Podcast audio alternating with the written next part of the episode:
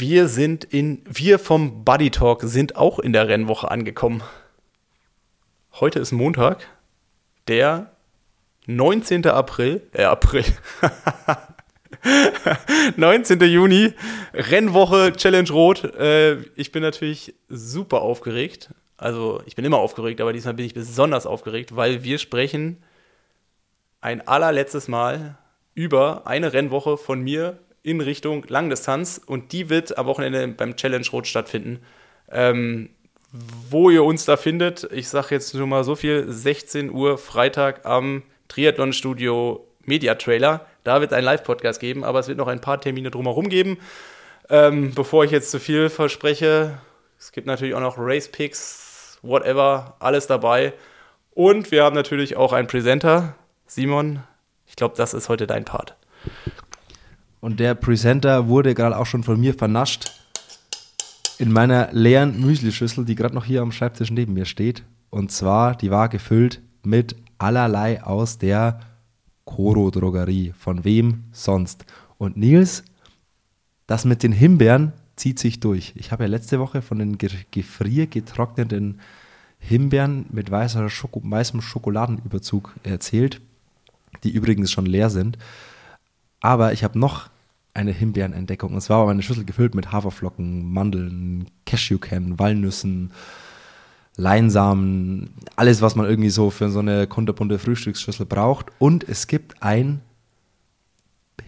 Beerengranola, Himbeergranola. Ich kann den Namen gerade nicht, habe ihn gerade nicht äh, produktgenau parat, aber so ein richtig geiles Granola mit getrockneten Himbeeren.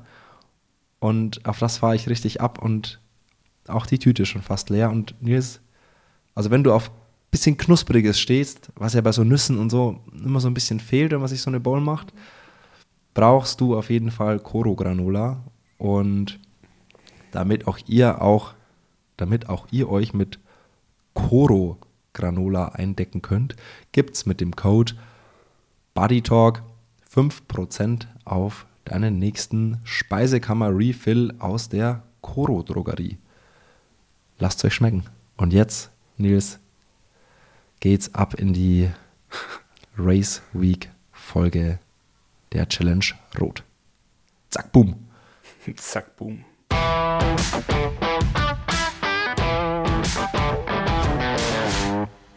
Check, check, check, check, check. Ja, äh, läuft Simon. Äh, eingependelt. Speicherkarte ist auch voll. Von mir aus können wir anfangen. Oder hast du noch irgendwelche doofen Fragen, bevor es losgeht? Ich habe keine doofen Fragen mehr. Das gibt's ja gar nicht. Du lernst wirklich dazu. Das ist ja, das ist ja langsam auch technischer Verlass auf dich. Ja, ja, wer weiß, ich brauche ja auch einen neuen Job, ne? Vielleicht wird es ja was als Tontechniker.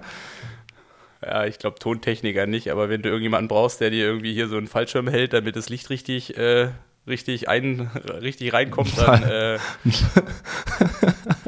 ein Fallschirm? Ein Fallschirm, ja.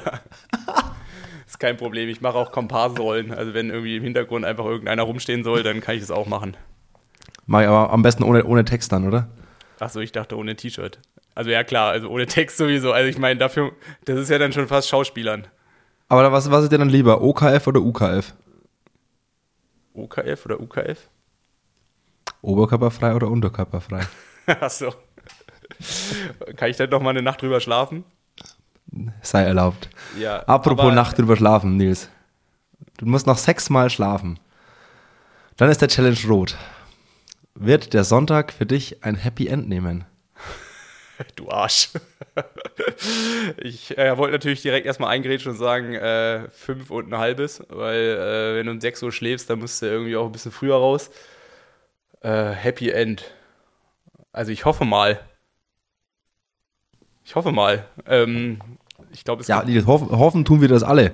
Aber mal Butter bei die Fische. ähm, ich meine, es ist ja immer die, die Frage natürlich, was man jetzt in dem Fall unter, ähm, unter, äh, unter Happy End ähm, unter Happy End sieht. Also hättest du mich letztes Jahr gefragt, dann würde ich sagen, man kriegt nur das, was man reingesteckt hat.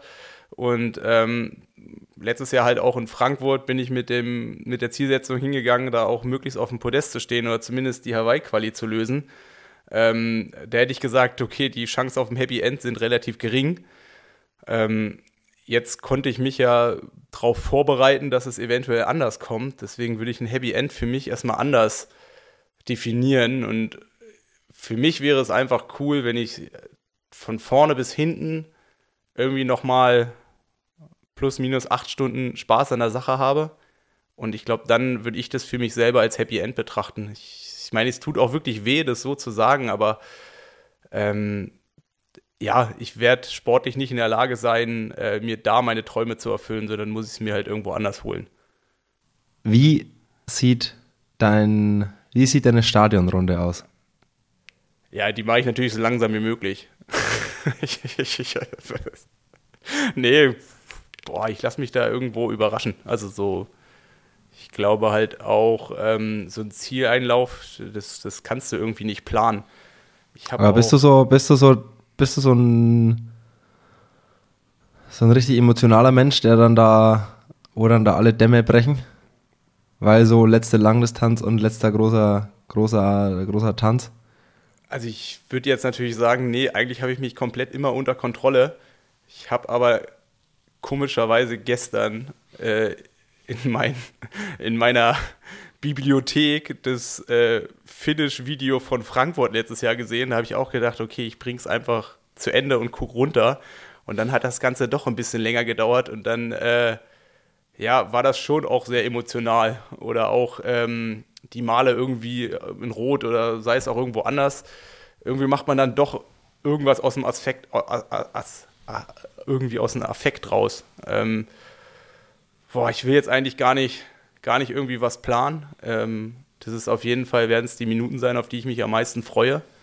Und äh, ich habe mir eigentlich selber nur vorgenommen, in dem Moment halt nicht, nicht enttäuscht zu sein, weil ja, also enttäuscht zu sein in dem Sinne, dass es vielleicht nicht sportlich der Abschied werden wird, den ich mir so erhofft habe, weil äh, ich einfach nicht fit genug bin. Aber ähm, dass ich trotzdem irgendwie nochmal alles gegeben habe und ein Ziel dann einfach auch darauf stolz sein kann und auch sagen kann, okay, das waren jetzt zehn Jahre auf der Langdistanz, knapp 20 Jahre im Triathlon, die richtig Bock gemacht haben. Und das ist jetzt hier ähm, das würdige Ende und das würde ich ganz gern so genießen. Ich rede ein bisschen negativ, ne? ich glaube, du, du, du, redest einfach realistisch. Also, ja, danke. Äh, so, nein, normalerweise, normalerweise habe ich nur Leute um mich rum, die hoffnungslos optimistisch sind, die jetzt sagen so, ah, Nils, du redest hier alles so schwarz. Und, äh, ja, nein, aber jetzt mal, jetzt, aber man muss, du musst ja auch mal, auch mal ehrlich sein, ähm, die, die Podiumsambitionen, die es ja mal gab, ähm, die sind jetzt einfach gerade nicht mehr irgendwie greifbar. Und wenn du jetzt noch sagen würdest, ja, also alles außer Podium wäre quasi eine große Enttäuschung, dann wärst du womöglich extremst und sehr, sehr, sehr enttäuscht. Und so die Herangehensweise, ähm, dass du, egal was letztendlich bei rauskommst, versuchst nicht enttäuscht zu sein, weil du einfach einen, einen schönen, guten Abschluss ähm, haben möchtest, dann, dann kannst du dich ja nur selbst überraschen. Du kannst dich ja nur äh, positiv überraschen, wenn es richtig gut läuft. Und das ist ja dann schön eigentlich. Ja, deswegen rede ich auch absichtlich so negativ, damit ich noch Platz nach oben habe. Das geht meistens besser Aber wie andersrum. Gucken wir mal, gucken wir mal in deine. Erstmal gucken wir zurück. Wir haben übrigens Montag. Äh, wir gucken mal zurück auf dein Pre-Race-Weekend, Nils. Pre-Race-Weekend. Wie sind die, wie sind die letzten Sachen gelaufen? Ja, jetzt passiert ja nicht mehr, wirklich nicht mehr ganz so viel, aber am Wochenende davor, glaube ich, tut man ja noch ein bisschen Sport. Was hast du gemacht und äh, wie lief's?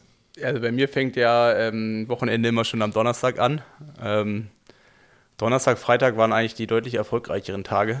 Ähm, Habe ich jeweils drei Einheiten trainiert. Ähm, ich bin am Freitag, habe meinen ersten und letzten Long Run gemacht. Ich bin 18 Kilometer gelaufen in oh, irgendwie 4,12, 4,13. Also jetzt auch nicht mega schnell, ähm, aber so angepeilte Renngeschwindigkeit. Und da habe ich meinen Umfang auch direkt mal, oder meinen Wochenumfang von den Wochen davor quasi am einen Tag absolviert.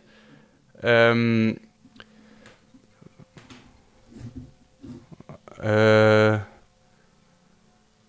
ja, der habe dazu noch eine ziemlich gute Radeinheit gehabt mit so ein bisschen Tempo-Sachen, Tempo also ein bisschen was äh, deutlich schneller, ein bisschen langsamer, dann auch äh, Race-Geschwindigkeit. Ich glaube irgendwie 4, 6, 10, 6, 4 Minuten. Das hat eigentlich auch ganz gut funktioniert, sodass ich eigentlich Freitag relativ optimistisch äh, auf dem ähm, ja, coolen Trainingsblock nochmal ins Wochenende gestartet bin. Ja, äh, Samstag war Ruhe. Äh, Sonntag sollte ich dann eigentlich nochmal ein bisschen was in Renngeschwindigkeit machen. Ich habe aber einfach gemerkt, äh, ja, der Körper ist noch nicht so weit. Ähm, ich habe morgens dann auch nochmal einen Lauf gemacht, zum ersten Mal probiert, so unter vier Minuten zu laufen. Das hat meinem Körper dann doch noch deutlich mehr ab, oder abgefordert, ab, wie heißt es, deutlich mehr, deutlich mehr, also ab, abverlangt. abverlangt, wie ich mir das so erhofft habe. Und dementsprechend habe ich dann die Key Sessions, die eigentlich geplant war für letzte Woche, das war nochmal dreimal 30 Minuten, habe ich die nicht so bestritten, wie ich es gerne machen würde, weil ich einfach gemerkt habe, ich bin muskulär von dem langen Lauf wahrscheinlich und halt auch ähm, insgesamt einfach so ein bisschen geschafft, dass ich das so ein bisschen ähm, ja, abgekürzt habe oder ein bisschen weniger gemacht habe, weil ich einfach gemerkt habe, es ist jetzt sinnvoller, dem Körper die Zeit halt irgendwie zu geben, wie jetzt nochmal voll drauf zu hauen. Das war natürlich ein bisschen enttäuschend. Ich habe mir halt auch erhofft, dass ich die Einheit nochmal gut durchziehe und dann ist dann irgendwie ja, mit einem guten Gefühl in die Rennwoche starten kann. Dem ist nicht so, aber äh, ich bin jetzt auch schon lang genug dabei und weiß halt irgendwie, es ist jetzt nicht die eine Einheit, die alles äh, kaputt macht oder die alles verändert. Dementsprechend war das Wochenende nicht so, wie ich mir das erhofft habe, aber im Großen und Ganzen ähm, kann ich eigentlich ganz happy sein, wie weit ich jetzt gekommen bin. Ähm, äh, ich meine, ich, ich habe ja, als wir angefangen haben, über die Verletzung zu sprechen, habe ich halt gesagt, ich würde ganz gerne einmal 20 Kilometer gelaufen sein vorher. Ich bin jetzt einmal 18 Kilometer gelaufen. Ähm, habe vielleicht nicht ganz die Umfänge geschafft, wie ich sie so geschafft, wie ich mir so vorgenommen habe, aber zumindest so, dass ich sage, ähm, ja, ich bin die letzten zwei, drei Wochen regelmäßig gelaufen und ähm, ja, denke halt, Ironman wird ziemlich lang oder Langdistanz jetzt wird ziemlich lang, aber irgendwie wird es schon, wird es schon gut werden und ähm, genau, was gestern am Wochenende gewesen ist, das spielt ja heute schon wieder keine Rolle. Und ich weiß, dass es da draußen ganz viele Leute gibt, die äh, es interessiert, äh, wie so deine, wie die Race Week ähm, im Sinne des sportlichen Aspekts ähm, bei dem Profi aussieht. Was mhm. hast du mhm. noch, was steht auf deinem Trainingsplan? Was hat äh, Lauso dir noch für Hausaufgaben gegeben? Geh mal, nimm uns mal mit von, von Montag bis, bis Sonntag, ähm, was du noch so tust. Ja, ich gehe später noch, also heute ist ja Montag, ähm, also ich gehe später noch äh, schwimmen ins Freiwasser. Das ist eigentlich das ganz normale Training hier vom Stützpunkt. Äh, ich werde heute mein Fahrrad noch ordentlich sauber machen, weil äh, es muss ja auch gut, es muss ja auch gut aussehen. Ähm, und das war es dann eigentlich für heute schon, was so trainingstechnisch ansteht. Ich muss noch mal zur Druckerei ein paar Sachen ready machen. Ähm, schau, ja. warum musst du zu, was musst du bei der Druck, meinst du die 3D-Druckerei oder Nein. was musst du bei der Druckerei ready machen?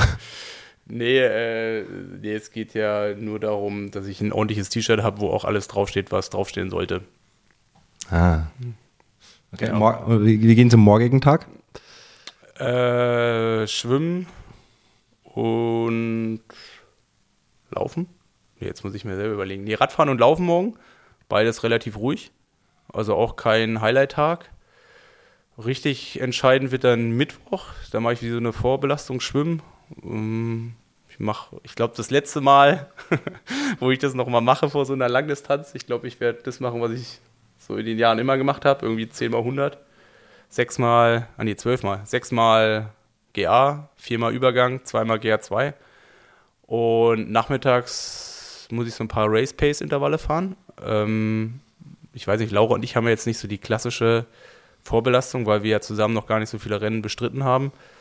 Äh, von daher weiß ich jetzt gar nicht, was genau auf mich zukommt. Ich denke mal irgendwie so drei, vier Minuten, drei, vier Mal. Also, dass du vielleicht in Summe nochmal 20 Minuten in Renngeschwindigkeit fährst. Und dann geht es äh, Mittwochabend auch schon nach Rot, sodass ich zum Abendessen schon vor Ort bin. Bei der Familie Markert, meinem Homestay seit ja, knapp zehn Jahren. Und ich kann, ich kann sagen, bei dieser Familie, man verhungert nicht. Man wird da bestens ausgestattet. Also wirklich, ähm, wir, haben, wir haben da letztes Jahr auch zusammen geschlafen. Und äh, als ich nur mal kurz, ich war glaube ich am Samstag oder so mal wirklich für zwei Minuten bin ich kurz hin, habe irgendwie was geholt und bin sofort wieder los. Und ich bin in diesen zwei Minuten mit, mit Gebäck und Essen für, weiß nicht, fünf Leute da wieder rausgelaufen und äh, ich war immer bestens versorgt. Also Kannst du empfehlen. Kannst, kannst du empfehlen. Fünf Sterne oder was? Fünf Gibt, Sterne. Fünf, fünf Sterne plus bei Google. ja. ja, äh, so geht es mir auch. Also es ist, äh, ich meine, da freut man sich ja dann doch jedes Jahr oder jedes Mal, wenn ich in Rot gewesen bin, da halt auch irgendwie wieder zurückzukommen. Ähm, ist natürlich auch gut gelegen, direkt in, in, in Hilpoltstein, sodass ich dann am Sonntagmorgens nicht mehr so weit zum Schwimmstart habe. Ähm, aber klar, das, äh, ja. Ähm, genau, was ist dann Donnerstag noch? Eigentlich gar nicht viel. Ähm, ich glaube, ich trainiere nochmal in jeder Disziplin eine Sache ein bisschen ruhiger. Und dann ist der Vater von meinem Homestay, der ist ja auch der Abteilungsleiter von dem Carrera Triathlonverein in Hilpoltstein. Und die haben abends so einen Kinderlauf. Und ich glaube, da werde ich mich mal blicken lassen, weil ich zwei dabei habe, die da sehr gerne mitlaufen würden. Und ähm, von da geht es dann direkt zum Erdinger äh, Grillen, Barbecue am Donnerstag. Genau, und jetzt sieht man, jetzt kommt da eigentlich das größte Highlight, weil dann, weil dann kommt der Freitag. Und Freitag, allerspätestens um 16 Uhr, muss man wo sein? Freitag 16 Uhr äh, gibt's, es gibt die Triathlon, die 808, es gibt das 808 Triathlon Studio. Und am Freitag um, ist 16 Uhr richtig, Nils? Ich hab's gerade nicht im Kopf. Was meinst du? Ist Freitag 16 Uhr die Uhrzeit? Oder ist es 16.30 Uhr? Freitag 16 Uhr. Also pünktlich 16 Uhr, weil um 17 Uhr wurde jetzt noch dieses Pro-Briefing dazwischen geschoben, sodass ich äh, relativ pünktlich da weggehen muss, sodass ich quasi zum Briefing, was ja wichtig ist, was wir ja gelernt haben, äh, auch äh, vor Ort bin. Also Freitag 16 Uhr im 808 Triathlon Studio gibt es einen Live-Podcast von uns. Genau, wir, direkt, direkt da sprechen wir dann, also wir sprechen ja heute jetzt so ein bisschen über Nils Rennwoche und sprechen gleich noch so mal allgemein über das Rennen in Rot und am Freitag, am Freitag, Nils, da konjugieren wir mal deinen Renntag so ein bisschen durch, von A bis Z. Da geht es mal wirklich nur um dein Rennen. Äh, ich, ich werde dich ins Kreuzverhör nehmen und da musst du mal alle nackten Tatsachen äh, offen, offenlegen, was du so vorhast. Auf jeden Fall Freitag 16 Uhr ist dann quasi Live-Podcast mit uns beim 808 Triathlon Studio. Und das ist an der Meldestelle, wo man seine Startunterlagen abholt, so wie ich das verstanden habe. Genau, also man kann, also am allerbesten geht man um 15.45 Uhr dahin, holt seine Startunterlagen und dann äh, bleibt man direkt da. Und allgemein, ich glaube, man kann dieses 808 Triathlon Studio, was äh, auf Niklas Bock, seinem Mist gewachsen ist, sehr empfehlen. Also das ganze Programm, was es da so gibt, ich äh, suche es gerade mal auf dem Handy her, ich habe es gescreenshottet vor ein paar Tagen, ähm, das klingt ziemlich cool. Es gibt verschiedene Live-Podcasts, es gibt so ein paar Podium-Talks, ähm, es gibt äh, ja irgendwie so alles Mögliche, was alles richtig spannend, richtig interessant äh, klingt. Sowas gab es auch meines Wissens noch nie in Rot und ist quasi so ein bisschen so ein neues Format und da ist immer für wirklich richtig gute und informative Unterhaltung gesorgt und ähm, wir versuchen damit Schritt zu halten mit unseren Vorrednern und Vorrednerinnen und äh, genau, also da auf jeden Fall mal alle vorbeigucken beim Triathlon Studio und dann, Nils, gibt es Freitagabend das Pro Briefing Abendessen und dein Pre-Race-Tag. Außer Beutel packen und ähm, Rad einchecken. Bist du so ein Typ, checkst du dein Rad so ganz am Schluss, so die letzten fünf Minuten noch ein oder was? Wie bist du da? Weil wir haben ja gelernt, du hast immer ganz strikt genau exakte Abläufe und das muss alles genau gleich sein. Was bist du für ein Typ? Ähm, ich weiß gar nicht, bis wann es in Rot immer, bis man mal einchecken konnte. Boah, ich, da habe ich eigentlich nie so richtig feste Abläufe gehabt. Was ich in Rot immer anders gemacht habe, war, ähm, du kannst ja in dem Kanal, glaube ich, nur in den Tagen immer früh schwimmen. Ähm, und ich glaube auch mal richtig früh, irgendwie von sechs bis acht oder sowas. Ich will jetzt nichts Falsches sagen, aber zumindest so, dass, oder maximal bis neun, so dass man wirklich früh schon schwimmen muss. Und das habe ich dann meistens auch wahrgenommen. Und äh, dann bin ich noch eine Stunde irgendwie Rad gefahren und habe mich dann in der Wechselzone nach dem Einchecken direkt einsammeln lassen. Aber wie spät es dann so gewesen ist, ich meine, klar, man probiert natürlich immer der Letzte zu sein, beziehungsweise zur absoluten Primetime da zu sein. Ähm, aber eigentlich, das lasse ich so ein bisschen auf mich zukommen, vielleicht so Richtung 16, 17 Uhr. So ist ja dann doch auch irgendwie ein bisschen Chaos, dauert dann doch immer irgendwie ein bisschen länger, sodass man danach dann safe Richtung 19 Uhr irgendwie essen kann. Sowas die Richtung. Also jetzt nichts Spezielles oder dass ich da irgendwie was anders gemacht habe wie andere. Ich meine, teilweise hatte man ja dann schon oder hatte ich dann schon irgendwie auch Termine zu, zu, zu bestimmten Zeiten, wo ich da sein musste, aber ich glaube, dieses Jahr bin ich da relativ frei. Jetzt eine Frage, die mich gerade interessiert. Wie ist es mit, du hast deine ganze Family dabei, äh, Samstagabend mit Schlafen gehen und so, hast du, nimmst du dir ein extra Zimmer oder also mal ganz ehrlich gefragt, wie, wie ist das? Dass du ähm, früher schlafen kannst und auch mit Kids und so ist das ja auch nicht immer ganz so garantiert. Wie, wie handhabst du das? Äh, ja, also ich meine, jetzt Rot ist dann super speziell, ist ja auch das einzige Rennen, wo man dann äh, beim Homestay schläft oder mit eins der wenigen Rennen. Ähm, und ich weiß ja, auf was ich mich da einlasse. Und da ist so, dass ich unten im Keller, es ist auch wirklich immer geil, weil es halt mega kalt ist da unten. Oder halt selbst wenn es überheiß ist draußen, ist es da unten eigentlich angenehm. Und das ist so ein bisschen von dem von der Wohnung so abgeschnitten, so dass ich meinen eigenen Eingang habe und sprich äh, ohne Schlüssel können meine Kinder mich gar nicht nerven. so. Nee, also ich bin schon ein bisschen, ähm, schon ein bisschen abgeschnitten und die schlafen meines Wissens dann oben. Ähm, ich glaube wahrscheinlich in dem Raum, wo wir beide auch letztes Jahr geschlafen haben, was ja eigentlich das Kinderzimmer von dem Sohn ist, der dankenswerterweise äh, das uns zur Verfügung stellt. Ja, ist schon auch krass in Rot, ne? Da da machen einfach alle Leute irgendwie alles, was sie können, alles möglich, äh, dass das alles irgendwie klappt. Da räumen Kinder ihre Kinderzimmer und jeder räumt irgendwie seine halbe Bude aus und lässt Leute bei sich schlafen. Jeder gibt seinen Hausschlüssel her. Ich weiß noch, letztes Jahr war ich mit Maurice mal noch Fotos machen und dann waren wir da in dem Haus, wo er geschlafen hat.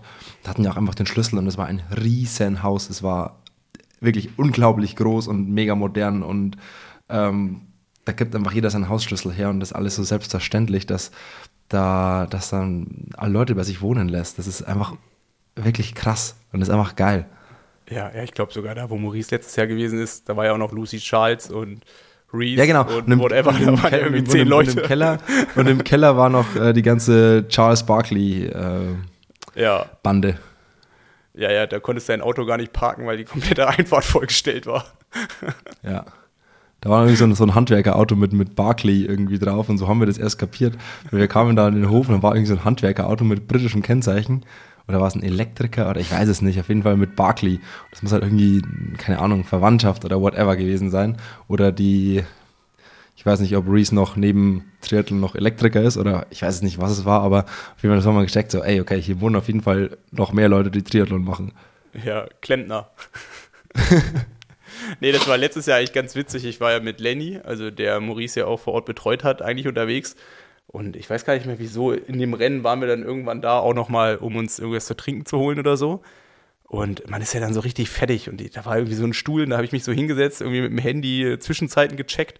Und dann kam auf einmal die Homestay und ich habe eigentlich das so gar nicht so, keine Ahnung, ich war so in meinem Film drin, irgendwas zu checken. Und die war da auch schon drei, vier Minuten. Dann kam sie irgendwann zurück und meint so, ähm, jetzt mal eine total blöde Frage, aber wer bist du eigentlich und was machst du hier eigentlich gerade? Und dann so, ach ja, ich bin ja hier in einem fremden Haus. und warte, bis Lenny irgendwie was macht.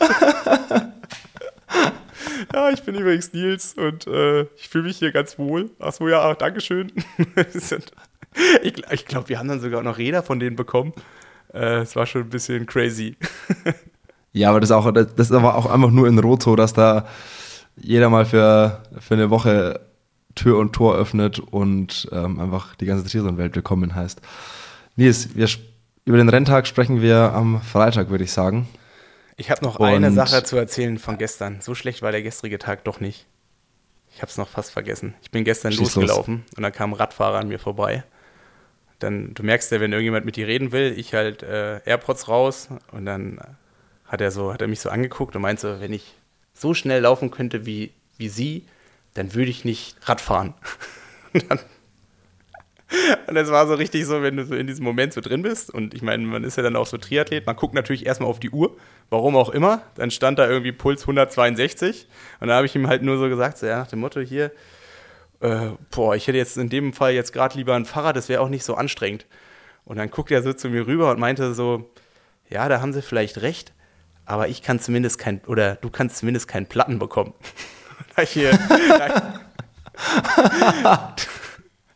und das ist ja dann so der Moment, wo du so überlegst, okay, so ist, willst du ihm jetzt dein komplettes Leid plagen, ähm, dass man auch beim Laufen ganz gern sich mal irgendwie was kaputt machen kann und weiß ich was alles. Oder lässt es jetzt einfach dabei, dass dir jemand gesagt hat, dass du ein super schneller Läufer bist. Und das war eigentlich so der Moment, wo ich äh, gedacht habe, okay, ich lasse das jetzt einfach mal so stehen. Und dann ging es ja weiter. Zwei Minuten später kam irgendjemand im Rad vorbei, der mir äh, noch so halb im Vorbeigehen gerufen hat, sodass er mir viel Glück für die nächste Woche wünscht äh, und Nils gibt Gas, bla bla. Und da habe ich gedacht, so, okay, ab jetzt kann nichts mehr schlecht laufen. Ich habe heute schon zweimal, ich wurde heute schon zweimal von irgendjemandem, die ich nicht kenne, angefeuert werden. Einer hat gesagt, ich sehe extrem gut aus. Also, ähm, ja, so schlecht war es dann gestern dann doch nicht. Und den, den Spirit musst du mitnehmen. Den Spirit das ist der Spirit. Und dann hast ja. du dich gleich wirklich so richtig, richtig heroisch wie so ein richtig schneller Läufer gefühlt und dachtest, okay, heute, heute, heute ziehen wir richtig durch, ne? Genau, und das macht man dann zwei Kilometer, dann guckt man nochmal auf die Uhr und dann merkt man, ah, jetzt muss ich.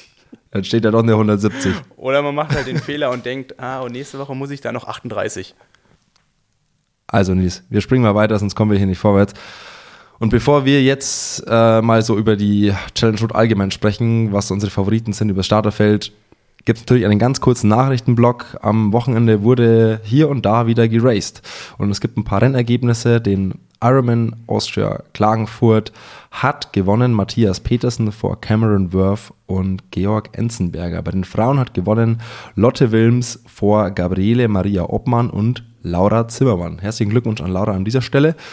Den Ironman 70.3 Luxemburg hat Miki Tarkold gewonnen vor Christoph de Kaiser und Felipe Acevedo. Bei den Frauen hat gewonnen Karen Schultheis Marian, vor Mariana Marquez und Oria, jetzt habe ich wieder so ein Namensding, Liaci, Liazi, I'm so sorry, ich weiß es nicht, auf jeden Fall aus der Schweiz. Und Anne Reichmann hat die Challenge Gdansk gewonnen. Auch herzlichen Glückwunsch an Anne an dieser Stelle. Und noch ein deutscher Sieg beim Paratriathlon-Weltcup in Besançon. Besançon? Nils, hilf mir. Fran Frankreich? Besançon? Habe ich gerade nicht parat. Auf jeden Fall, den Paratriathlon-Weltcup hat Max Gehlhaar gewonnen über die paralympische Distanz. Das sind auch 57 Kilometer Schwimmen, 20 Kilometer Radfahren und 5 Kilometer Laufen. Also einige deutsche Siege am Wochenende. Und das war's vom Nachrichtenblock, was so ein paar Rennergebnisse betrifft. Und jetzt, Nils, gucken wir auf deine Mitstreiterinnen am Sonntag.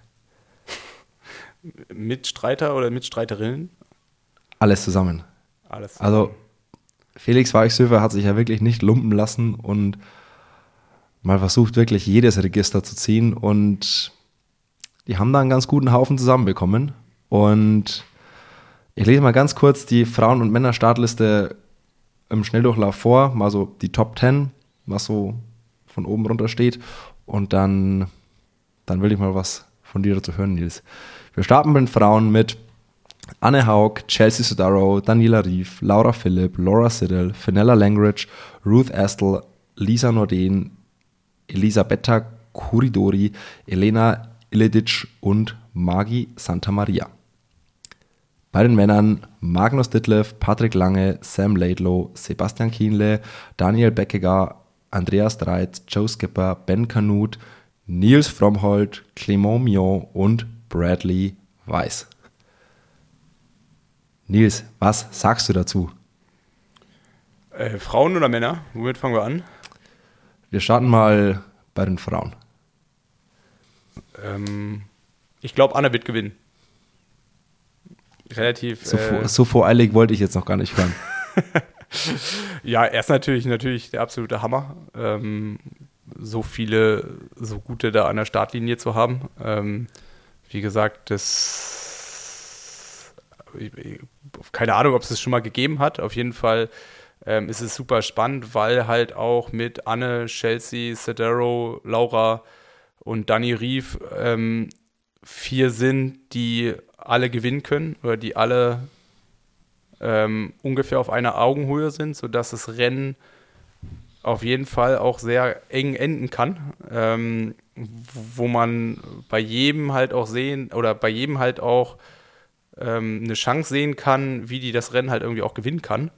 Und das finde ich halt super spannend. Also, dass wirklich vier Top-Favoriten da sind ähm, und wo es dann wirklich auf den Tag ankommt, wer von denen dann am Ende vorne sein wird.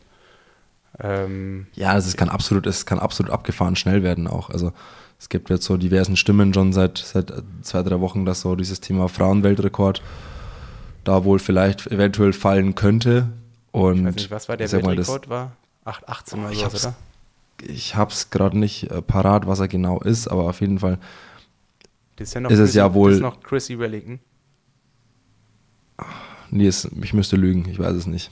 Ja, also ich meine, es wäre Chrissy Wellington auch in Rot, äh, irgendwie wahrscheinlich vor knapp zehn Jahren. Obwohl, da war ich noch nicht da. Wahrscheinlich so 2011, 2012 oder so. Und ich meine, ach, 18 war es zumindest mal.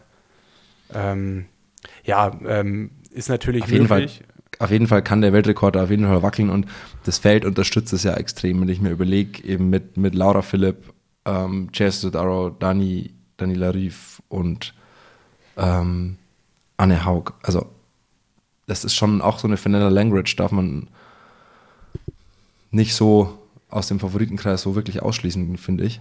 Ähm, die wird da, glaube ich, auch versuchen, ähm, vorne mitzumischen. Ich glaube, die schwimmt relativ gut. Die kam zumindest auf Hawaii auch ähm, relativ weit vorne mit aus dem Wasser, war so in der ersten Gruppe nach, äh, nach Lucy Charles. Und das kann schon, also es kann richtig geil werden. Also auf das Frauenrennen bin ich tatsächlich äh, extrem gespannt, weil ja, wenn dieses Thema Weltrekord an, wenn der Fest wirklich wackelt, ey, dann steht Rotkopf. Ist richtig geil.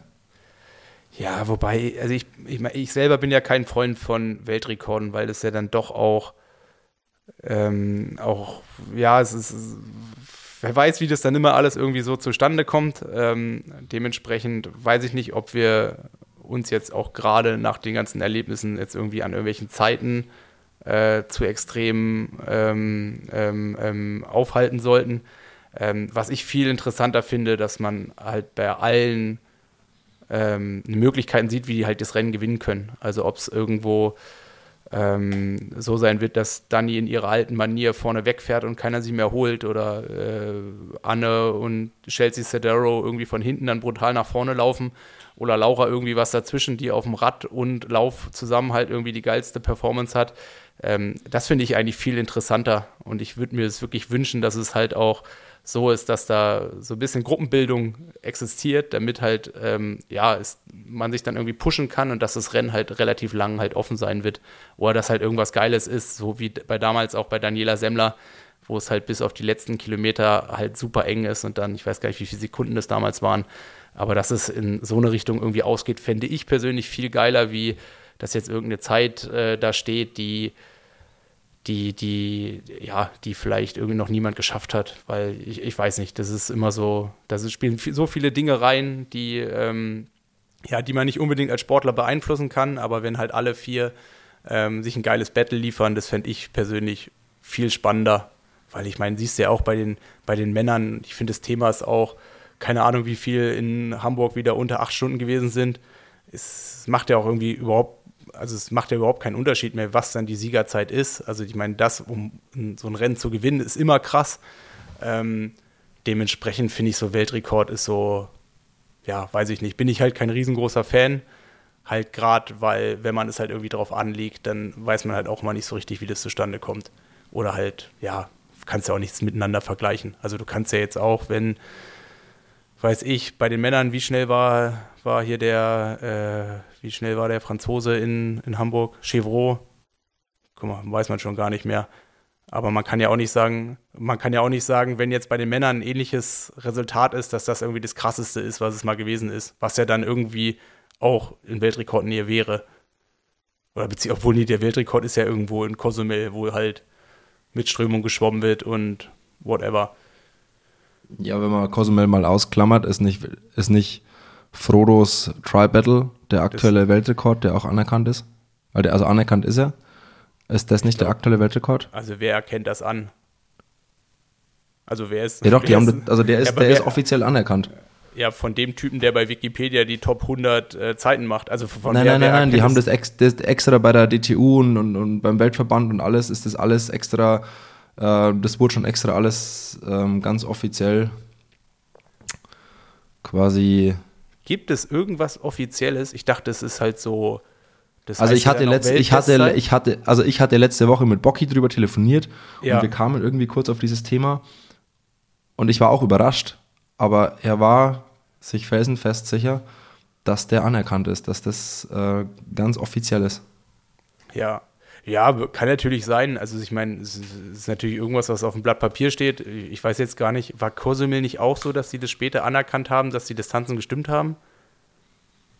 Oder nicht? Weiß also eins nicht. von beiden. Aber lass uns, lass uns, lass uns mal nicht so lang äh, da drauf rum hopsen. auf jeden Fall gibt's, also es gibt auf jeden Fall hoffentlich ein richtig gutes Battle im Frauenfeld und jetzt springen wir mal. Aber was meinst du? Also ich bin, ich habe mich ja Äh, schau, wir müssen ja noch, wir müssen ja noch, wir müssen ja noch Podium machen. Äh, Ich sag du, Anne, Anne, äh, Laura, äh, Dani Rief.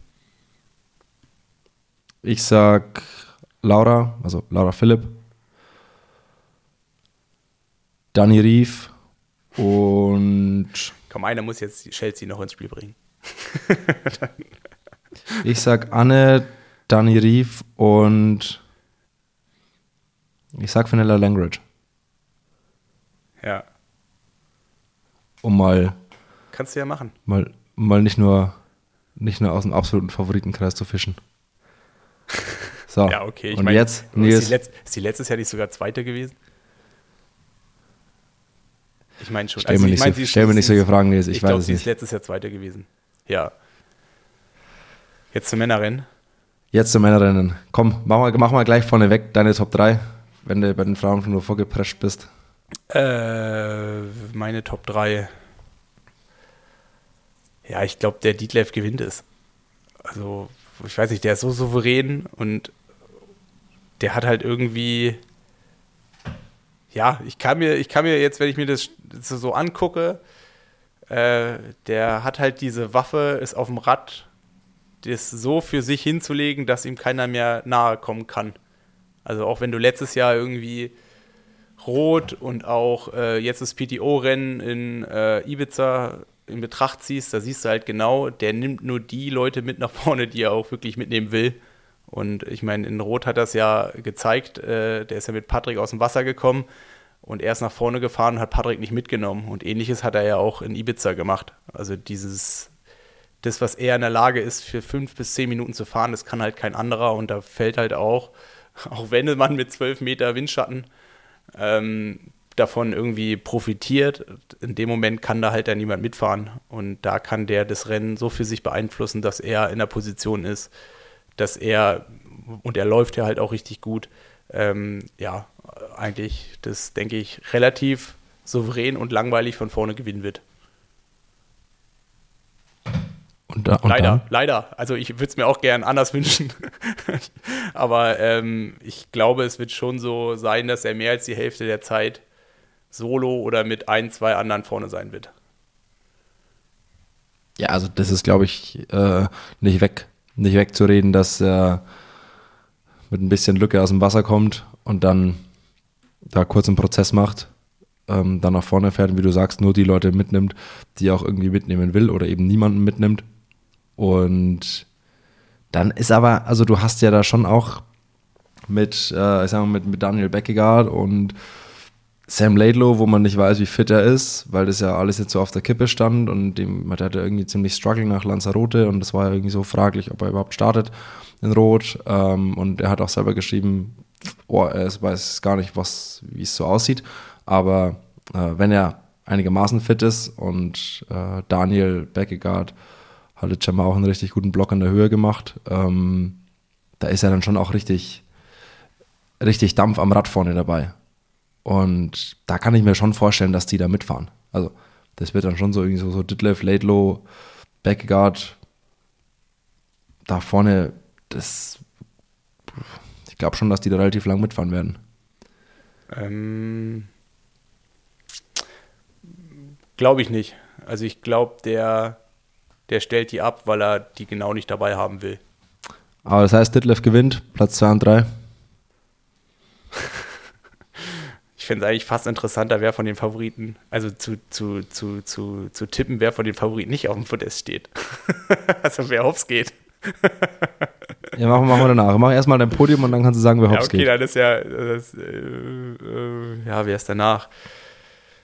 Patrick auf jeden Fall. Mm, aber der wird halt von hinten, ja, ähnlich wie im letzten Jahr, der wird ähm, das Beste aus der Situation machen, aber er hat beim Laufen zu großen Rückstand. Ähm, dementsprechend würde ich sagen, Patrick Dritter, Zweiter, boah. Ja, wahrscheinlich Lelo oder Backegaard. Ja, ähm, Lelo. Nee, Backegaard, Backegaard. So aus Sympathie. Und was passiert mit Laidlow? Ich werde dann irgendwie zwischendurch den überholen bei Kilometer 28. Und äh, So nämlich. so. Ich halt irgendwie in 4,15 und er halt irgendwie in 4,28. Und ähm, genau. Meine Theorie. Es wird ja nicht ins Französische übersetzt, oder? Nee, also ich glaube, der Laylo Und, kommt nicht und, durch. und selbst wenn. Also, äh, also vom Bauchgefühl glaube ich, der Laylo kommt nicht durch. Ähm, keine Ahnung. Wer wirklich interessant ist, wäre für mich so ein Dark Horse, ist es Ben Canute. Ich glaube, da ist so alles möglich. Ähm, und ich glaube, da haben wir jetzt auch schon alle irgendwie genannt, die ums Podest eine Rolle spielen können. Ähm, wer, ah, wer vielleicht auch noch ist der Pole, hier dieser Wilki, Wilki Kowski, Wilki Wiecki. Ich glaube, der kann an einem krassen Tag halt schon auch krass laufen. Aber ich glaube, der wird halt einfach äh, zu viel Rückstand haben. Der wird da irgendwo mit Patrick sein und dann wird Patrick schneller laufen und dann wird er vielleicht Vierter. Ähm, genau, Joe Skipper ist halt noch interessant, aber ähm, ich lege mich eigentlich fest. Die drei auf dem Podest. Ähm, und dahinter, das wird wirklich interessant. Also ein Kanut kann natürlich an einem geilen Tag auch mega da irgendwie abgehen. Und interessant sind natürlich auch Sebi und Dreiz, Dreizy Boy. Ähm, und ähm, ja, Bradley Wise, Pipapo, aber ich denke, das ist halt alles so ähm, im einstelligen Bereich. Ich kann dir. Ich hätte gern wieder einen anderen Tipp abgegeben, aber ich kann nichts anderes abgeben. Ich äh, gehe komplett, ich gehe wirklich komplett mit allem mit. Auch, ich sehe Daniel auch am Podium. Also, Was? Podium Ditlev, Daniel, Patrick. Das, also, wenn einer von den drei nicht durchkommt, würde es mich irgendwie wundern. Ähm, bei Laidlow gehe ich auch mit, dass da irgendwas vielleicht nicht rund läuft und der vielleicht hops geht. Weil vielleicht zu. Er wird ja auch natürlich wieder mit, mit, äh, mit einem offenen Messer spielen und äh, da vorne gleich mitheizen. Äh, der wird vorne mit aus dem Wasser kommen, zusammen mit Daniel und, und schwimmt Ben Kanut nicht auch ziemlich schnell? Der ist wahrscheinlich der schnellste von allen. Ja. Ähm, Also er und der Sam Laidlow und Ja. Buckegaard. Die drei sind schon, wo ich sage, Ja. fast schneller wie alle. Also die haben schon, können schon auch eine Lücke haben zu dritt. Ja, und dann, dann geht es da rund. Und da ist die Frage, nachdem sie mir jetzt irgendwie nicht so gut geht und man nicht weiß, wie fit er ist, was passiert dann? Also, das ist schon, glaube ich, so ziemlich eine Wundertüte vielleicht. Und ja, wir sind uns Hattest einig. du, Nils. hattest du den Mignon noch auf deiner Liste? ja, der steht Den hast du hier. ja vorhin noch, weil ich habe jetzt hier gerade die Liste von Tree Rating offen und da steht er nicht mehr mit drauf. Steht nicht mal mit drauf. Da steht er nicht mehr mit drauf. Keine Ahnung, ob Ah, warte mal, warte mal, warte mal, stopp, stopp, stopp. Vielleicht, äh, vielleicht habe ich auch eine, eine, eine, eine, eine, eine ganz. Ähm, Weil ich meine, vielleicht die, habe ich jetzt. die muss relativ Warte, stopp, aktuell stopp. sein, weil hier steht der Peter Hemmerich noch drauf. Was ich natürlich mega geil fände, wenn der, der nochmal ähnliches macht wie in Hamburg.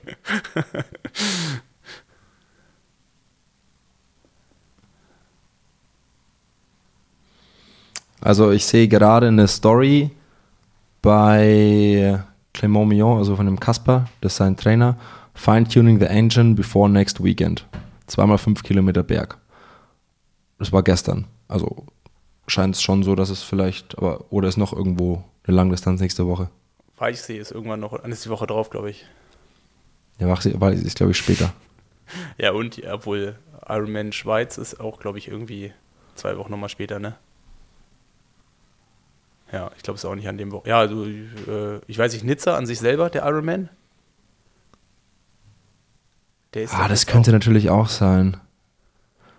Aber ich versuche es gerade ähm, auf seinem Insta-Kanal irgendwie rauszukriegen, aber ich, ja. ich, ich, ich kriege es nicht hin. Whatever, aber ähm, was, was, das ist eigentlich, äh, eigentlich auch geil. Mal gucken, ob er es hinbekommt. Ich meine, jetzt 2021 hat er ja mehr Ähnliches probiert mit äh, Frankfurt und danach Rot. Das hat damals nicht geklappt. Aber Mal so mit Peter Himmerich. Peter Himmerich, dass er da äh, jetzt irgendwie schon wieder an der Startlinie steht. Also ich meine, ich bin ja der absolute Fan von ihm, weil der Typ halt irgendwie komplett durch ist. Also so, der hat sich ja auch irgendwie so einen Container in den Garten gesetzt und ist, glaube ich, bis Swift Level 98 und äh, gibt sich da halt richtig. Und auch allein, wenn man ihn halt rennen sieht, der läuft halt ja wirklich einfach immer mit dem Kopf durch die Wand und manchmal geht's gut und manchmal nicht. Äh, aber ich finde den, also ich bin, also ich, ich meine, wir kennen es ja auch schon irgendwie ein bisschen länger und bestreiten schon länger Rennen miteinander. Das ist halt wirklich so ein Typ, also entweder macht er halt so ein Ding wie in in, in, in, Hamburg da, wo er brutal irgendwie hinten raus äh, schon irgendwie die Luft guckt und das Ding halt durchrettet und Zweiter wird. Oder er, er, er, geht halt komplett hops und jetzt halt drei Wochen später, nachdem er so tief gegangen ist, schauen wir mal, ne? Ja, vor allem, das, so, das ist so ein Typ, den konnte ich nie so einschätzen, wie der so ist. Und dann haben wir in Hamburg nach n, am Tag nach dem Rennen beim Frühstück saßen wir irgendwie einen Tisch nebeneinander und haben dann ein bisschen gequatscht noch. Und also, natürlich war die Stimmung in Hamburg sehr bescheiden bei allen und wir haben dann ja, so ein bisschen hier und da gequatscht und der war richtig, war richtig sympathisch und war richtig witzig, das hatte ich gar nicht gedacht. Und da meinte er nur so, ja scheiße, ich muss mich jetzt beeilen, ich muss zur Slotvergabe, weil ich will, ich will das nicht, dass es ausgeht wie in Lanzarote. Ja, der ist. Äh, Wo der eine seinen Slot verpasst hat. Maurice und ich äh, sagen halt immer so aus Spaß, so der hat halt auch für 25 Stunden am Tag Energie. Also der hat ja auch irgendwie ein oder zwei Kinder, einen Hund. Und Maurice sagt halt, der ist halt entweder irgendwas machen oder er ist halt am Trainieren wie ein Bekloppter. Aber der kann sich halt nicht halt irgendwie hin, hinlegen oder irgendwie mal ausruhen. Das ist so ein Duracell-Mensch. Und er hat gesagt, so mit dem im Trainingslager und dann muss der Hund auch gefühlt 120 Kilometer die Woche mitlaufen und dann muss er zwischendurch in den Baumarkt oder zwischendurch irgendwie Leckerlis für den Hund kaufen. Also brutal. Ja, sympathischer Typ auf jeden Fall. Und auch einer, von dem man es gar nicht denkt, dass der, dass er eigentlich so ein cooler Typ sein kann. Ja. Also ich meine, cool natürlich optisch können wir ja, was machen.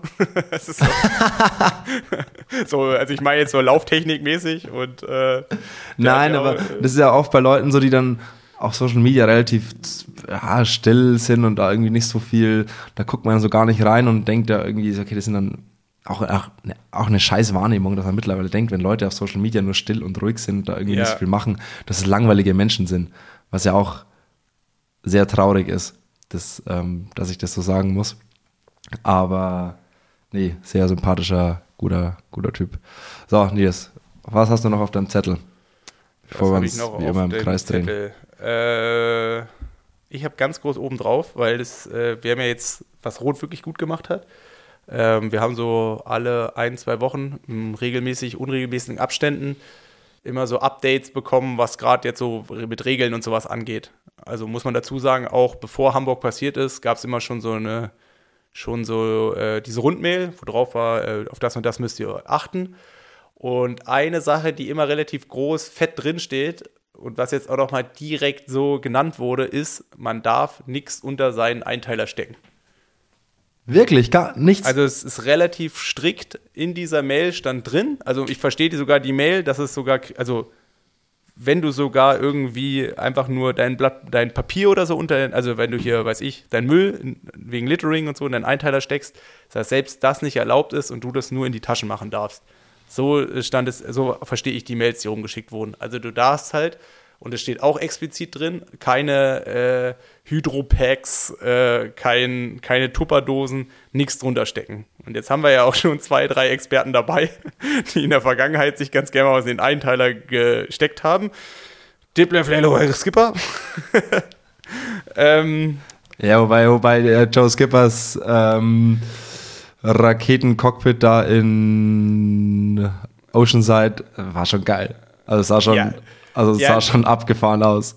Ja, Logo, weil er halt komplett übertrieben hat. Also er hatte das jetzt, glaube ich, auch in irgendeinem Rennen. Was hat er, Gerardsbergen oder so? Irgendwas hat er jetzt auch gemacht, da hat man ähnliches wieder gesehen. Und der hat sich ja auch irgendwas in den Einteiler reingesteckt. Und ich meine, es gibt ja jetzt auch, habe ich dir ja auch geschickt, dieses Video da von Hogenhaug in Hamburg, wo er sich Ja, da, stand, da stand, ich stand da direkt daneben, weil also wir sind in der Wechselzone da so im Gang daneben quasi mit der Spitze mit vorgelaufen und ähm, Christian kam so einen kleinen Ticken später und dann standen wir da vorne und dann haben wir ihm dazu geguckt und er hat es einfach, er hat es nicht reingebracht und das, es war, Also zur, äh, zur Erklärung, also er hat quasi sich so ein, weiß ich, das ist ein Liter Hydropack. Ungefähr irgendwie ja, so, so, so, eine, also so eine Trinkblase, wollte einfach, so eine Trinkblase aus wollte er einem Trinkrucksack mit so einem Schlauch. Genau, das wollte er sich unter einen Einteiler stecken und das sieht natürlich auch doof aus. Ich meine, das Ding wiegt ja was, das ist so wabbelig und er will sich das unter einen Einteiler stecken und der kriegt es halt nicht hin. Also er kriegt den Reißverschluss nicht zu, dann sitzt es halt irgendwo kacke und es hat halt Ewigkeiten gedauert. Also wo man sich schon fast denkt, bringt's dann das so extrem, dass man da irgendwie äh, 45 Sekunden danach erstmal zufahren muss. Ja, Was er ja musste. eine Minute. Ja, der ja, also- ewig da. Und, der, und ich meine, es ist ja genau das, was ja im Rennen immer so entscheidend ist. Ähm, am Anfang fahren halt alle schnell und wenn du hinten 45 Sekunden zufahren musst, da musst du halt so brutal drauf, drauf, drauf halten und es kostet dich so viel mehr Energie. Das kannst du ja noch nicht mal so dann einfach so ähm, quasi einfach umrechnen, weil es ist ja proportional viel mehr Energie, die man da reinstecken muss. Ähm, das fand ich halt jetzt erstmal, ja, lassen wir das mal so stehen. Also wie gesagt, es Was ist stand, da, was stand noch in, dem, in der, was gibt es noch für interessante Und- Regel? Und ähm, dadurch, dass die Regeln auf Grundlage von der, äh, von der Sportordnung, heißt es Sportordnung? Also von der Sportordnung von der DTU, ähm, also ist quasi die Regeln werden angepasst an die Sportordnung von der DTU. Und da ist es dieses Jahr noch explizit erlaubt, auch mit Prototypen zu laufen. Also sprich, du darfst nochmal alles rausholen, was man so im, also man darf, wenn man, vorausgesetzt, man hat natürlich irgendwelche Prototypen zu Hause mit 60 Millimeter, 60 Millimeter äh, absetzen, dann kann man die nochmal rausholen, damit auch laufen. Das waren so, Also ich habe gerade die Instagram-Story von Patrick Lange offen, ähm, in dem er einen Schuh zeigt, wo man nicht sieht, wie hoch der ist und so. Und er schreibt nur Lacing up the newest running weapon. Äh, also kann man, also man kann in Rot vermutlich davon ausgehen, dass es äh, Sprungfedern geben wird. ja, also wenn Da holt natürlich jeder noch einmal, mal- wenn Patrick auf einmal so groß ist wie der Detlef, so, wenn er auf irgendwie Platz 2 auf dem, äh, auf dem Podest steht und äh, ungefähr so groß ist wie Detlef plus, äh, aber noch eine Stufe drunter, drunter steht, dann weiß man halt schon, da ist Mit so, ein bisschen, mit so, mit so, mit so Stelzen, mit so, so, so Federstelzen. ja. Ja, aber Schauen wir mal. ähm, ist, äh, da- ich meine, keine Ahnung, keine Ahnung, ob jetzt überhaupt noch ein Hersteller da Gas gibt, um da irgendwelche Prototypen ähm, zu entwickeln. Also ich glaube, er ist ja auch in Israel mit einem Schuh gelaufen, den man danach Ja. nicht mehr laufen durfte. Ähm, also den dürfte er jetzt quasi nochmal anziehen. Ähm, genau, äh, wir müssen es ja jetzt nicht nur auf Patrick projizieren. Also es, keine Ahnung, mir fällt jetzt kein anderes Beispiel ein von denen, die da starten. Aber beispielsweise gerade, wer- bei den, bei wer- den Norwegern wer war es ja ähnlich. Genau, wer läuft noch on von denen? Weil on hat ja auch so einen, Dritzy so Boy. einen, Pla so einen Plateauschuh. Dritzy Boy. Ja. Ja, der Rest ich- läuft also- eigentlich fast ausschließlich Hoka. ja, oder? ja und die haben, Lelo, Backegaard, Skipper, Kanut, nee, Peter. läuft Dan alles Hoka. Daniel läuft, Dan nee, Daniel läuft kein Hoka. Nee, der, äh, stimmt, der nicht. Ähm, Der und läuft Detlef gar- ist gar meistens nichts. auch Nike gelaufen. Also Daniel läuft gar nichts und Daniel läuft auch eigentlich irgendwie immer Alphafly oder Vaporfly. Ja, also hätte ich jetzt Also, auch so. ja. Genau, das waren eigentlich so die Sachen, die mir aufgefallen sind. Gibt es bei dir eigentlich Informationen, wo du am, also wo du Bilder machen kannst oder wie das abläuft? Oder, ähm, oder Ja gibt's das nein. Briefing dann auch vor Ort erst? Also, die Situation in Rot ist jetzt so, da es ja keine Medienmotorräder gibt, was ich sehr gut finde, ähm, um hoffentlich ein faires Rennen zu haben, äh, ist es jetzt so, also Rot Medienmotorräder ausgeklammert auf der von Strecke. dem Livestream. Ja, also- also genau. Livestream gibt's Kampfrecht, aber keine externen Medienmotorräder. Also wir ganzen Fotografen und sowas haben nicht die Möglichkeit auf ein Motorrad auf der Strecke. Rot setzt jetzt aber, die setzen einige Motorräder ein, die die Leute von außen an die Strecke hinfahren können quasi. Also quasi dass wir an Spots hingebracht werden können, von wo wir fotografieren.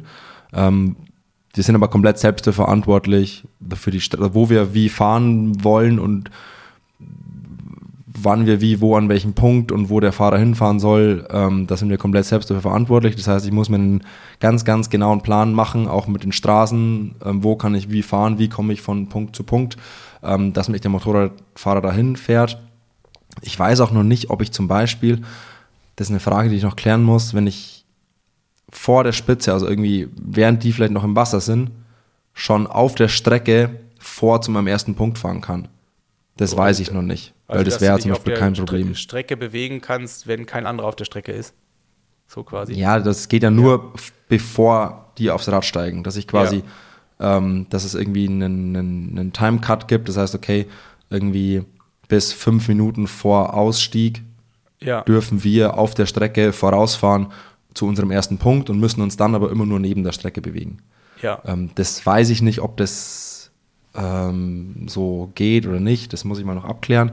Ähm, aber auf jeden Fall, ich habe so ein Motorrad ähm, und genau, bin jetzt mal gespannt, wie das wird. Das ist das erste Mal, dass ich das so habe, äh, mit einem Motorrad, das einen von außen in die Strecke fährt. Äh, ich bin ja, wie ich es in der, in der, in der Hamburg-Folge da irgendwie schon gesagt habe, äh, großer Befürworter davon, weil ich der Meinung bin, dass es ausreicht um was Vernünftiges zu machen. Natürlich ist es nicht die luxuriöse Situation, da bequem am Moped, am Moped mitzufahren und irgendwie gar keinen Stress zu haben, sondern man hat ein bisschen Stress. Man muss sich darum kümmern, wann will ich wie wo sein, ähm, wie ist meine Strecke. Es ist auch nicht, es ist nicht garantiert, dass der Motorradfahrer ortskundig ist. Ähm, das ist vielleicht noch was, wo sagt, mh, hm, das wäre natürlich mega, wenn man einen ortskundigen Motorradfahrer hat, der dann jeden Schleichweg und jeden Feldweg und sagt, ey komm, wir fahren mal hier und hier und hier. Ähm, aber ja, das, ähm, so wird es irgendwie sein. Und auf der Laufstrecke bin ich mit dem Fahrrad unterwegs und da darf ich mich auch auf der Strecke bewegen. Und ja, es ist ja immer nur der, der heiße Punkt, ist immer nur die Radstrecke. Der Rest ist ja ganz normal irgendwie. Und Aber ähm, gibt es von der Challenge quasi auch, also ich meine, wenn du jetzt, weiß ich, ähm, jemand bist, der zum ersten Mal beim Triathlon gewesen ist, gibt es dann auch so, dass man sagen kann, okay, die Challenge sagt, hier, das und das sind die Punkte, wo wir anfahren können. Äh, wenn ihr quasi, oder das sind die, so die Spots, äh, so und so funktioniert es, dass man sich einfach da draufsetzt und dann von dem Motorrad quasi Stück für Stück angefahren wird. Oder die, nee. die Spots. Also, oder ist, also, also es, gibt einen, so es gibt einen, es gibt einen Media Shuttle.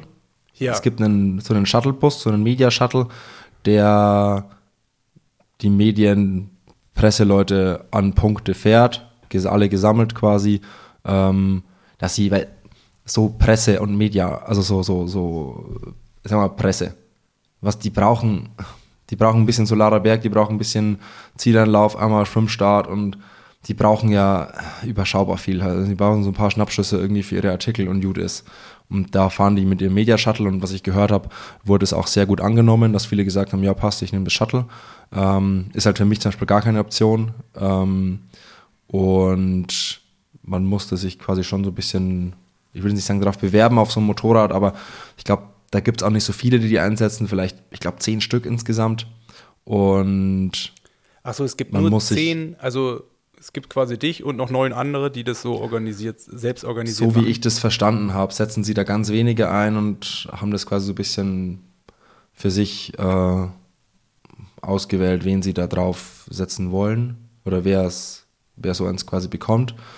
Ähm, aber scheinbar wurde der Media Shuttle auch sehr gut angenommen, was ich gehört habe. Also was ja. mir jetzt zurückgespielt wurde. Aber wie gesagt, ähm, ich bin auch komplett selbst verantwortlich, ähm, wann ich wie wo hinfahren will, an welchem Spot und und und und. Deswegen mal gucken. Ja, das, hab, ähm, also was ich noch gehört habe, ich glaube, es gibt ja dann auch wie so einen Baukran, der über den Solarer Berg äh, rübergefahren wird, sodass du von oben quasi äh, den Solarer Berg oder wenn da die Spitze oder überhaupt, wenn er das Feld durchjagt oder halt auch später die Age Grouper, dass du quasi von oben wie so ein Vogelschuss da runter machen kannst. Würde mich aber Vogel. auch wundern, wenn sie da viele Leute drauflassen. Also ich denke mal, da wird es vielleicht. Vogelschuss ähm, ist ein ähm, guter Name. Also es gab schon immer, glaube ich, so eine Hebebühne steht da, glaube ich, schon immer ganz ja. unten. Ähm, da werden sie halt irgendwie ein, zwei Leute draufschicken. Und die Challenge hat, sie haben einen Fotografen, ähm, der im Rennen sein wird. Der quasi das Material für alle macht, so irgendwie. Dass es, dass es noch ein paar Bilder aus dem Rennen gibt. Was Genau, ich okay das- finde. Also Das, das ist ja das, was ich auch gesagt habe, das macht halt Sinn. Ja, das kam jetzt auch rum, dass äh, der Heiko, der ja quasi auch die ganzen Akkreditierungen und die ganzen Presse Pipapo macht, der hat auch rumgeschickt, dass wir äh, wie so ein Pick-Drop-Ordner bekommen, auf den wir dann auch selber zugreifen können. Und ich meine sogar auch ähm, kostenfrei unsere Sponsoren äh, mit bedienen können. Das ist halt Kacke. Ähm, kostenlos der Industrie Bilder zur Verfügung zu stellen. Das ist, Also ich will äh, weiß ja nicht, ich will jetzt nichts Falsches sagen. ich, äh, ich war, also vielleicht habe ich das falsch verstanden. Ähm, auf jeden Fall können wir als Athleten darauf zugreifen. Ähm, ja, das macht mega Sinn, finde ich auch absolut sinnvoll. Wo ich halt immer allergisch dagegen bin, ist so der Industrie Sachen kostenfrei zur Verfügung stellen, weil das macht uns arbeitslos. ja, Also, das macht uns freie Fotografen, die mit der Triathlon-Industrie ihr Geld verdienen, arbeitslos. ja. weil die also sagen ich, natürlich, äh, ja, nee, wir, wir kriegen hier kostenlos Content, wir buchen dich nicht mehr. Okay, ich will natürlich jetzt nichts komplett äh, Ja, und egal, ob das jetzt Falsches sagen, aber hier steht auf jeden Fall, nicht- dass, also wir die Links, dass wir die Links weitergeben dürfen. Aber ich weiß nicht, wie das dann organisiert ist. Also ob die sich dann da frei bedienen können oder so oder Werbung daraus machen können oder was auch immer, was dann da für Rechte sind, das, da habe ich, äh, da habe ich keine Ahnung, das steht jetzt auch nicht so explizit da drin. Ja, also das ist halt wirklich was, wo, wo ich als großes Problem sehe, ähm, wenn man der Industrie kostenlos Bilder zur Verfügung stellt. Ja, Weil das einfach viele Leute arbeitslos macht. ja, Mal ganz hart gesagt. So jetzt auch so ein Marcel, Marcel Hilger zum Beispiel, der Marcel lebt auch davon, ähm, für Brands auf Rennen Bilder zu machen und die Bilder für Marken, seine Kunden zu verkaufen. Und das ist wahnsinnig wichtig. Aber wie ist denn das? Also ich meine, wenn du ja jetzt Ironman, Challenge, whatever, es ist ja häufiger so, dass du dann ja auch wie so Presseordner offen hast, die du dann ja auch verwenden kannst, oder nicht? Oder geht es dann nur um Presse? Wie meinst du? Also es gibt ja schon ab und an mal, ich weiß nicht, so Getty Images oder so, ähm, dass da auch Sachen rumgeschickt werden, die man so verwenden kann. Oder wird, wird da nochmal explizit ein Unterschied zwischen Presse und Sponsoren gemacht? Oder Partner? Das weiß ich. Das, das, also da ich solche Links dann nicht bekomme, also Also ich meine, nach, von jedem, von jedem Ironman-Rennen gibt es ja äh, offizielle Bilder, die benutzt werden können. Also ich meine, das sind dann meistens so äh, 10, 20 Bilder, wo, wo vielleicht der Sieger gezeigt wird, äh, wo dann vielleicht zwei, drei random Shots gemacht werden und die kann man dann meines Wissens auch äh, frei benutzen. Ich meine, macht ja Sinn als Veranstaltung oder, oder macht mega Sinn als Veranstalter. Ja. Ähm, aber also ich weiß nur, dass es bei Ironman-Rennen mit der Industrie ja ganz, ganz, ganz, ganz heikel ist. Das Thema hatten wir ja schon oft. Ja, Also dass es äh, strikt untersagt ist, dass die Industrie das verwenden darf und und und. Aber ja, ist auch immer mal so, mal so, mal so. Das ist immer so ein, das ist immer so ein, boah, das ist so ein nerviges Thema, das mich auch wirklich so ankotzt. Dieses ganze rechte Thema. Oh, das ist, ah, ist richtig anstrengend. Richtig, Ja. richtig nervig. Es ist immer überall anders und oh, aber Also ich finde das Thema, Rede- also selbst von meiner Seite finde ich das super anstrengend, weil, äh, keine Ahnung, jeder hat ja mal, ich meine, du kommst ja auch da rein, du hast ja erstmal keine Ahnung von dem Ganzen, also weiß ich, ich vor zehn Jahren, dann hast du bestimmt irgendwann mal ein Bild weitergeben, was du nicht hättest weitergeben dürfen, weil du halt in dem Moment relativ einfach halt denkst ähm, und in dem Moment dann halt auch nicht deckt, dass da ein Fotograf dahinter steht, der ja auch irgendwo davon leben muss, sondern du siehst halt nur, dich fragt halt jemand nach einem Bild und dann gibst du halt eins weiter und dann lernt man ja so nach und nach so damit umzugehen. Aber jetzt gerade so in den letzten Jahren, ich glaube, ich habe nie irgendwie was rausgegeben, ohne tausendfach nachzufragen, ob das auch alles in Ordnung ist. Und es ist wirklich halt auch mega nervig, so, weil äh, ja, man selber gar nicht genau weiß, was darf man jetzt, was darf man nicht, äh, was ist in Ordnung, was ist nicht in Ordnung. Weil es gibt halt so viele schwammige Sachen. Ähm, ja, ja, es ist immer einfach ein heikles Thema irgendwie und es ist sowohl für uns nervig als auch für euch nervig, ähm, aber wie du sagst, es stecken halt auch Leute dahinter, die davon leben, die damit ihr Geld verdienen und ähm, es hat zum Beispiel, wenn ein Veranstalter halt, die PTO macht es ja auch so, dass sie die Bilder komplett der Industrie komplett zur Verfügung stellt. Also allen Sponsoren, dass alle, also alle Firmen der Industrie kriegen quasi Free Content. also auch Ähm, die, die kein Partner von der PDO sind. so wie ich das jetzt irgendwie Also beispielsweise, ich meine, sieht man ja, Canyon ist ja Bike-Partner, also könnte Konkurrenz-Brand äh, könnte dann die Bilder auch umsonst verwenden, obwohl äh, also ich meine, dass die, ich meine, dass das äh, so, dass es so ist. Also Partner kriegen sowieso alle kostenfrei Content. Ähm, ja. Also jeder Sponsor, jeder Partner kriegt komplett Content, komplett kostenlos, was auch mich jetzt schon Jobs gekostet hat. Also ganz, auch ganz hart, wo Sachen quasi ausgemacht waren und dann hieß es quasi am Abend nach dem Rennen, ah ja, ey, wir kriegen jetzt irgendwie Free Content, wir brauchen deine Sachen doch nicht mehr. Boah, schön. Also, ist halt so. Das, ja. äh, und das war jetzt nicht erst, nicht erst einmal so, dass, dass Brands, für die ich eigentlich quasi immer alles mache, so mich halt dann nicht gebraucht haben auf dem Rennen, obwohl ich halt auch dort war, weil sie sagen, ey, wir kriegen den Free Content, wir kriegen das halt von der PTO kostenlos, ähm, wir können dich nicht bezahlen dafür. Ja. Ähm, so. Und deswegen ist das ein Problem, weil ähm, das machen halt, du arbeitest jetzt irgendwie, wenn du jetzt an einem Rennen für, arbeitest jetzt irgendwie fünf, du hast für fünf Brands, für die du die Rennfotos machst, so, und dann, wenn jetzt diese fünf Brands auf einmal kostenlos Content kriegen, ja, ist dann für uns schwierig. Klar hast du den Lead-Up, also die Tage davor, wo ich relativ viel mache und mich auch irgendwie stark darauf konzentriere, weil das ist auch was, wo ich halt richtig Bock drauf habe, ähm, wo du dann auch Jobs hast, aber Rennfotos verdienen halt auch einfach ein bisschen, bisschen Geld und das ist was, wo wir auch darauf angewiesen sind, was wichtig für uns ist und deswegen ist es ein ganz, ganz, ganz heikles Thema ähm, der Industrie, einfach kostenlos Content zur Verfügung stellen, zur Verfügung zu stellen, auch wenn es aus Veranstalter-Sicht brutal Sinn macht. Das macht mega Sinn. Aber man muss den Rattenschwanz dahinter, was es für andere Leute bedeutet, ein bisschen beachten.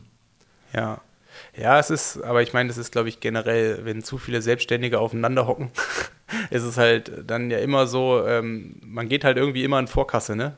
Ähm, also, und man muss halt auch immer irgendwie hoffen, dass, äh, dass es dann so funktioniert, wie man sich das vorstellt. Ich meine, manchmal, und das ist ja dann auch das Gute, ist ja genauso auch als Sportler, wird man halt doppelt und dreifach dafür belohnt. Und äh, manchmal halt, ähm, ja, ist es halt irgendwie ein, ein, für die Tonne. Aber die Hauptsache ist halt immer, dass es zumindest so der Schnitt halt einigermaßen in Ordnung ist, ne? Dass wo das am Ende alle davon irgendwie profitieren können. Ja, also der Kuchen ist groß und es darf jeder was zum, es ist für jeden ein Stück da irgendwie und man muss nur aufpassen, dass die Entwicklung nicht in die falsche Richtung geht. Ja. Weil wenn es quasi, wenn es quasi Usus wird, dass es ganz normal wird, dass, dass jede Firma von jedem Rennveranstalter einfach guten Content bekommt dann ist der einzige Job, den du als Fotograf noch kriegen kannst, dass du vom Rennveranstalter gebucht wirst. Und ähm, es ist auch so, ein Rennveranstalter wird nicht das Geld für einen Fotografen ausgeben, das eigentlich fair und notwendig wäre, wenn man das betrachtet, dass die ganze Industrie die Bilder zur Verfügung gestellt bekommt, ähm, was es braucht. Und die buchen halt einen Fotografen für einen normalen irgendwie mittelmäßigen Tagessatz so und damit ist die ganze Industrie ähm, abgedeckt und die anderen zehn Fotografen, die ihre Kunden aber in der Industrie haben, für die ist dann kein, also die sind dann quasi joblos an dem Rennen. Und das so das, ähm, dann gibt es halt einfach, gibt dann auf jedem Rennen wahrscheinlich zwei Plätze, die es zu besetzen gibt ähm, für Fotografen, dass die der Rennfotograf sind und damit die ganze Industrie abdecken vom Veranstalter aus. Die werden dann halt nicht so bezahlt, wie es eigentlich hätte sein müssen, weil Rechte für die ganze Industrie komplett, das müsste halt richtig vernünftig bezahlt werden und das würden, werden die definitiv nicht tun in der Höhe, wie es vernünftig wäre. Und die anderen zehn Fotografen, die über Freelance unterwegs sind und auf Rennen fahren und da ihre Kunden bedienen, was machen die dann? Und ja, es lohnt sich nicht für mich dahin zu fahren, weil meine Kunden bekommen alles kostenlos. Und das ist was, wo da darf es auf keinen Fall hingehen. Auch wenn es aus Veranstalter-Sicht Sinn macht. Wie äh, interessant ist denn jetzt so ganz, ich meine, Social Media geht ja immer mehr in die Richtung, dass Bewegtbild äh, gepusht wird. Also so, auch wenn du ja so Reichweiten siehst, da ist ja ein Bild lange nicht mehr das, was es mal gewesen ist und so Videos gehen immer mehr. Wenn man ja, Bewegtbild, Bewegtbild ist key, also es geht immer mehr Richtung Bewegtbild. Also ohne Ende. Die ganze Zeit. Es ist, Reels, Reels, Reels, Reels, Reels, Reels hier, Reels da. Ähm, man muss nur noch das produzieren, was Instagram, was auf Instagram gut funktioniert. Und man muss nur noch das machen, was, was Instagram irgendwie von einem möchte und nicht länger als 20 Sekunden, weil länger ist die Aufmerksamkeitsspanne nicht und in den ersten zwei Sekunden muss dessen das schon zu sehen sein, weil das die wichtigsten, also man macht das nur noch, man bespielt eigentlich im Endeffekt nur noch die Plattform, wie sie bespielt werden möchte und das nervt manchmal. Ja, ja, das glaube ich. Aber ich meine, klar, ist natürlich auch irgendwo dann eine Chance, ne? Ähm ja, aber aus, aus, aus, aus Brandsicht halt wieder sinnvoll, weil was, was wollen die? Die wollen Reichweite, die wollen möglichst große Reichweite und müssen halt die Werkzeuge nutzen, die es braucht für eine große Reichweite. Und dann bringt es nichts, wenn wir Sachen machen, die irgendwie eine Minute 20 lang sind, die aber irgendwie, die wir halt geil finden, aber aus Reichweitensicht halt einfach scheiße sind. Ja.